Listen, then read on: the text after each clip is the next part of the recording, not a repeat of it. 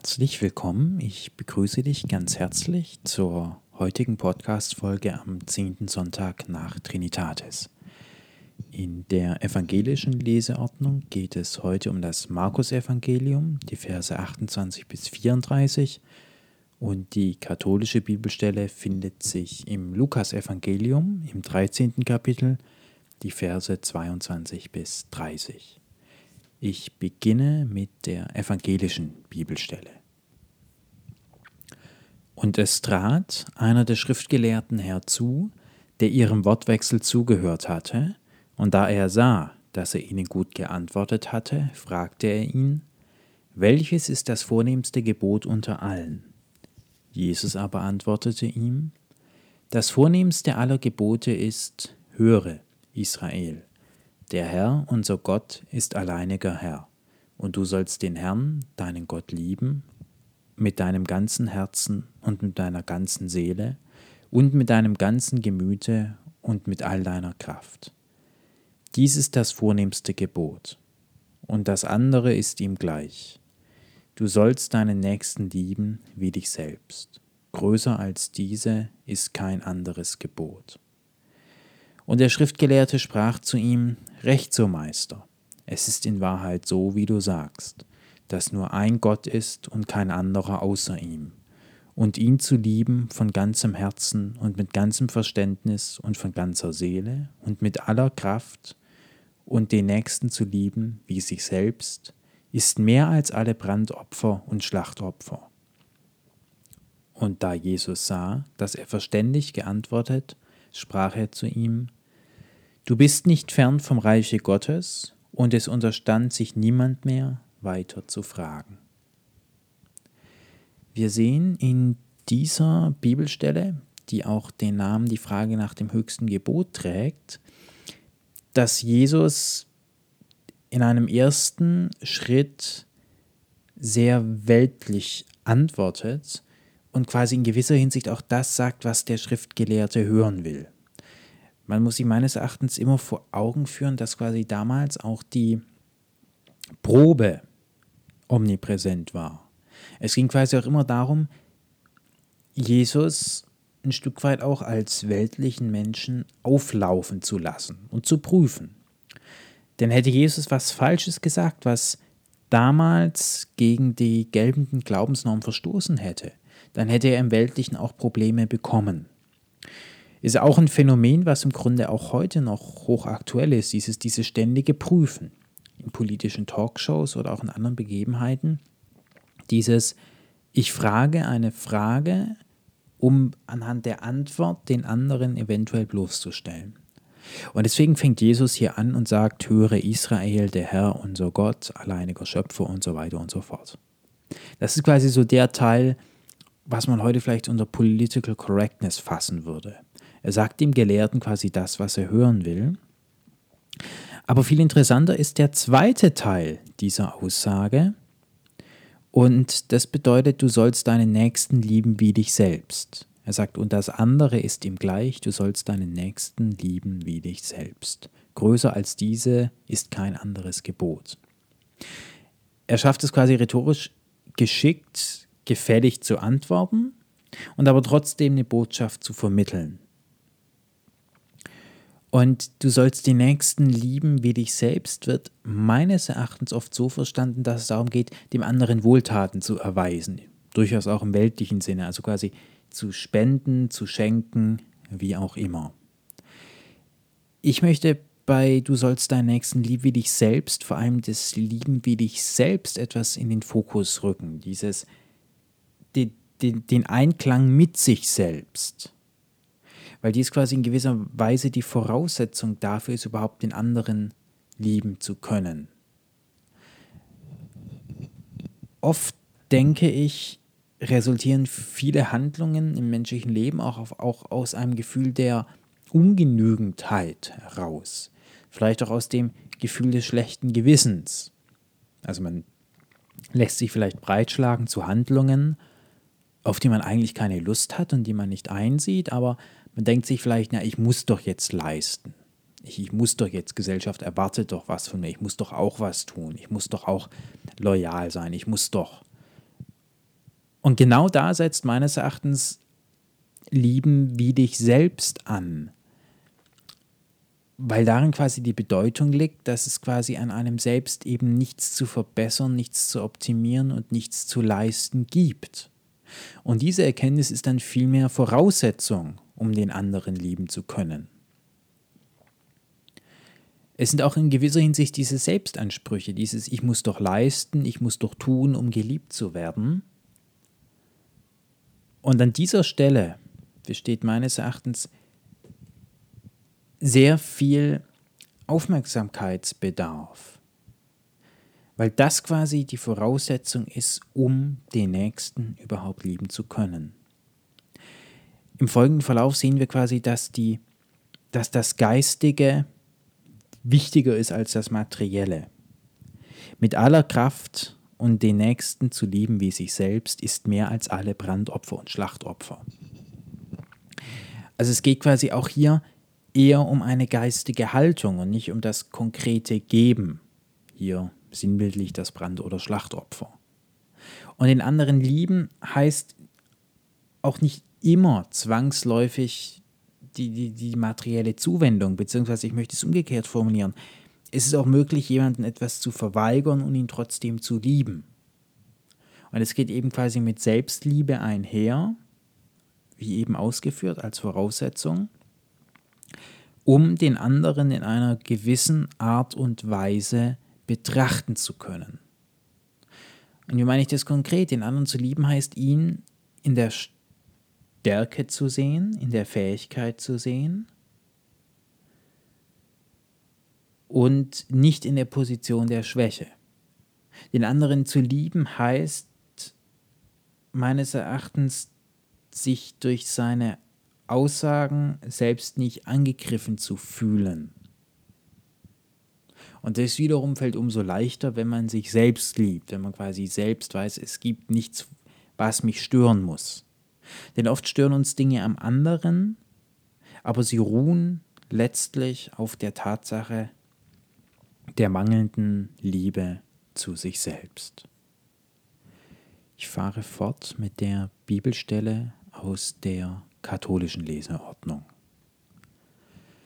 Und er zog durch Städte und Dörfer und lehrte und setzte seine Reise nach Jerusalem fort. Es sprach aber einer zu ihm, Herr, werden wenige gerettet? Er aber sprach zu ihnen, Ringet danach, dass ihr eingeht durch die enge Pforte, denn viele, sage ich euch, werden einzugehen suchen und es nicht vermögen. Wenn einmal der Hausherr aufgestanden ist und die Türe verschlossen hat, werdet ihr anfangen draußen zu stehen und an die Tür zu klopfen und zu sagen, Herr, tu uns auf. Dann wird er antworten und euch sagen, ich weiß nicht, woher ihr seid. Alsdann werdet ihr anheben zu sagen, wir haben vor dir gegessen und getrunken, und auf unseren Gassen hast du gelehrt. Und er wird antworten, ich sage euch, ich weiß nicht, woher ihr seid. Weichet alle von mir, ihr Übeltäter. Da wird das Heulen und das Zähneknirschen sein, wenn ihr Abraham, Isaak und Jakob und alle Propheten im Reiche Gottes sehen werdet euch selbst aber hinausgestoßen. Und sie werden kommen von Morgen und von Abend, von Mitternacht und von Mittag und zu Tische sitzen im Reiche Gottes. Und siehe, es sind Letzte, die werden die Ersten sein, und es sind Erste, die werden die Letzten sein. Die Bibelstelle trägt auch die Überschrift von der engen Pforte und der verschlossenen Tür. Und meines Erachtens schwingt hier wieder viel weltlicher Eintrag mit. Die Vorstellung, dass Gott in einem abgegrenzten Bereich im Himmelreich sitzt, mit den ganzen Propheten, mit seinen Anführungszeichen Lieblingen, mit Jakob und Abraham und wie sie alle heißen. Und andere Menschen stehen draußen und sind verzweifelt und kommen nicht rein. Und er schickt sie fort und bezeichnet sie noch als Übeltäter. Das ist weltlicher Eintrag. Das ist einfach, das sind einfach Passagen, wo ich sage, das ist ähm, hat nichts mit der göttlichen Botschaft zu tun, die Jesus hier vermitteln wollte, sondern das ist weltlicher Eintrag. Im Menschlichen mag das so sein. Das ist klar. Wenn im Menschlichen jemand eine Botschaft nicht hören will oder einen Rat nicht annehmen will, dann sind manche Menschen beleidigt. Und wenn dieser Mensch dann vielleicht Jahre später die, die, die, den, den Wert der Botschaft des Ratschlages erkennt und dann zurück will, dann ist es im Weltlichen durchaus normal, dass dann die Menschen aus Trotz, aus Beleidigung sagen, ich weiß nicht, woher du kommst, bleib draußen. Aber das hat meines Erachtens nicht mit dem, nichts mit der göttlichen Botschaft zu tun. Es ist vielmehr ein weiteres Beispiel dafür, wie oft der Mensch menschliche Eigenschaften, wie das Ausstoßen, wie das in Anführungszeichen beleidigt sein, auf Gott projiziert. Und das ist die Quelle von solchen Bibelstellen und die nenne ich weltlichen Eintrag, aber die haben nichts mit der göttlichen Botschaft zu tun. Andere Stellen wie Ringe danach, dass ihr eingeht durch die enge Pforte, ist durchaus gehaltvoller, weil der Weg zum Geiste, zu innerer Klarheit in dieser Welt tatsächlich eine enge Pforte ist im Vergleich zu den mannigfaltigen Möglichkeiten der Ablenkung und der Bespaßung. Es ist ungleich leichter, fernzusehen, rauszugehen, was zu essen, trinken, in, in den Oberflächlichkeiten des Alltags verhaftet zu bleiben, als durch die enge Pforte der geistigen Klarheit zu gehen. Denn viele, sage ich euch, werden einzugehen suchen und es nicht vermögen. Im großen Ganzen, vom Ende betrachtet, wird es jeder schaffen. Und wird jeder eingehen. Das ist ja im, Letzt, im letzten Schritt nichts, was das Individuum gemäß dem Leistungsprinzip zu schaffen hat. Aber was man dieser Bibelstelle abgewinnen kann, ist, dass auch die Kontemplation, die geistige Klarheit hier im Weltlichen auch, auch eine Form der Übung ist. Also es ist durchaus am Anfang schwierig und bedarf der Übung. Und natürlich, wenn man viele Jahre in Oberflächlichkeiten verbringt, mit, mit Ablenkungen, mit, mit, mit, mit weltlichen Dingen, dann ist es natürlich irgendwann schwer oder kann es schwer sein, sich dann dem Geistigen, dem Wesentlichen zuzuwenden. Und das, denke ich, meint diese Bibelstelle, denn viele, sage ich, sage ich euch, werden einzugehen suchen und es nicht vermögen. Aber es wird im Grunde, es wird halt etwas schwerer oder dauert länger, aber letztlich wird jeder in das Reich des Gottes einsehen und eingehen und mit allen, auch mit Abraham und so weiter, als Symbole am an der Tafel Gottes sitzen. Die Bibelstelle schließt mit einer interessanten Botschaft. Und siehe, es sind Letzte, die werden die Ersten sein, und es sind Erste, die werden die Letzten sein. Das finden wir auch an anderen Stellen, im, im Gleichnis vom Weinberg zum Beispiel, den Arbeitern in Weinberg, im Weinberg, wo die Bibelstelle ähnlich schließt. Die, Letzte, die Letzten werden die Ersten sein. Und hier ist meine Auffassung die, dass es quasi nicht darum geht, die letzten besser zu stellen als die ersten oder irgendeinen Vergleich zu machen, anzustreben, sondern es sagt meines Erachtens aus, dass es einfach keinen Unterschied zwischen den ersten und den letzten gibt. Da ist keiner besser oder keiner schlechter, alle gehen in das Reich Gottes ein. Die ersten gleich wie die letzten. Und das ist eben auch da, wo sich quasi der Bogen spannt zu Ringe danach, dass ihr eingeht durch die enge Pforte, denn viele, sage ich euch, werden es, werden einzugehen suchen und es nicht vermögen. Ähm, jeder wird es letztlich schaffen. Es ist im Grunde auch egal vom Großen und Ganzen, ob man es früh oder spät macht oder ob man sich dem Thema annimmt oder nicht, denn die Letzten werden gleich den Letzten sein. Aber es hat natürlich von, von weltlichen Aspekten aus, bringt es eben gewisse Unterschiede mit sich. Aber im Großen und Ganzen werden die Ersten genauso im Reich Gottes sitzen wie die Letzten. Ich möchte dich wie jede Woche auch diese Woche dazu einladen, eine Minute in die Stille zu gehen und das Gesagte auf dich wirken zu lassen.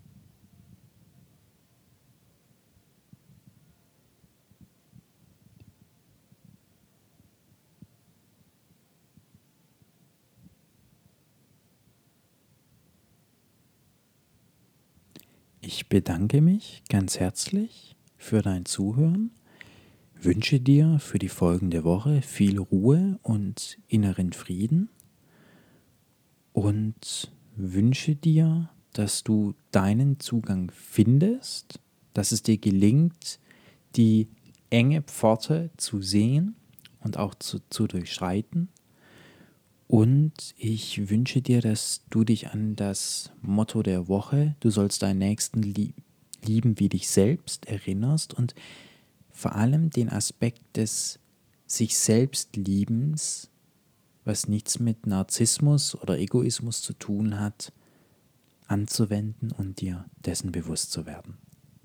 Ich wünsche dir eine ruhige Woche voll inneren Frieden.